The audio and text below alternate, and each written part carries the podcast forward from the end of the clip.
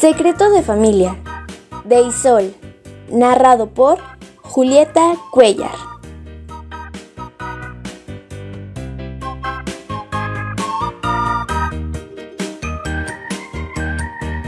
Tengo un secreto. Mi madre es un puerco espina en realidad. Fue así. Un día me levanté más temprano que, que de costumbre. Y ahí estaba, preparando el desayuno antes de despertarnos. Buen día, me dice como si nada. Yo me siento y esperé mis cereales. Papá y mi hermano dormían. ¿Qué dirían si supieran esto? Pasé la mañana con mi amiga Elisa, jugando en el parque, pero mi cabeza estaba llena de preguntas. Elisa junta piedritas de colores y nunca tiene esos problemas. Así que no le conté nada para no asustarla. Cuando regresé por la tarde, mamá ya era la de siempre, con su moño y su vestido de flores. Pero a mí no me engañaba. Yo lo había descubierto. Ella es un puerco espín por las mañanas.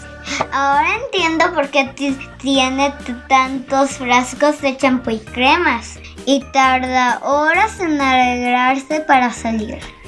Como la mamá de Lisa, por ejemplo, tan elegante con sus rulos. Lo peor es que la otra mañana me miré en el espejo y algo en mí también se ve bastante raro.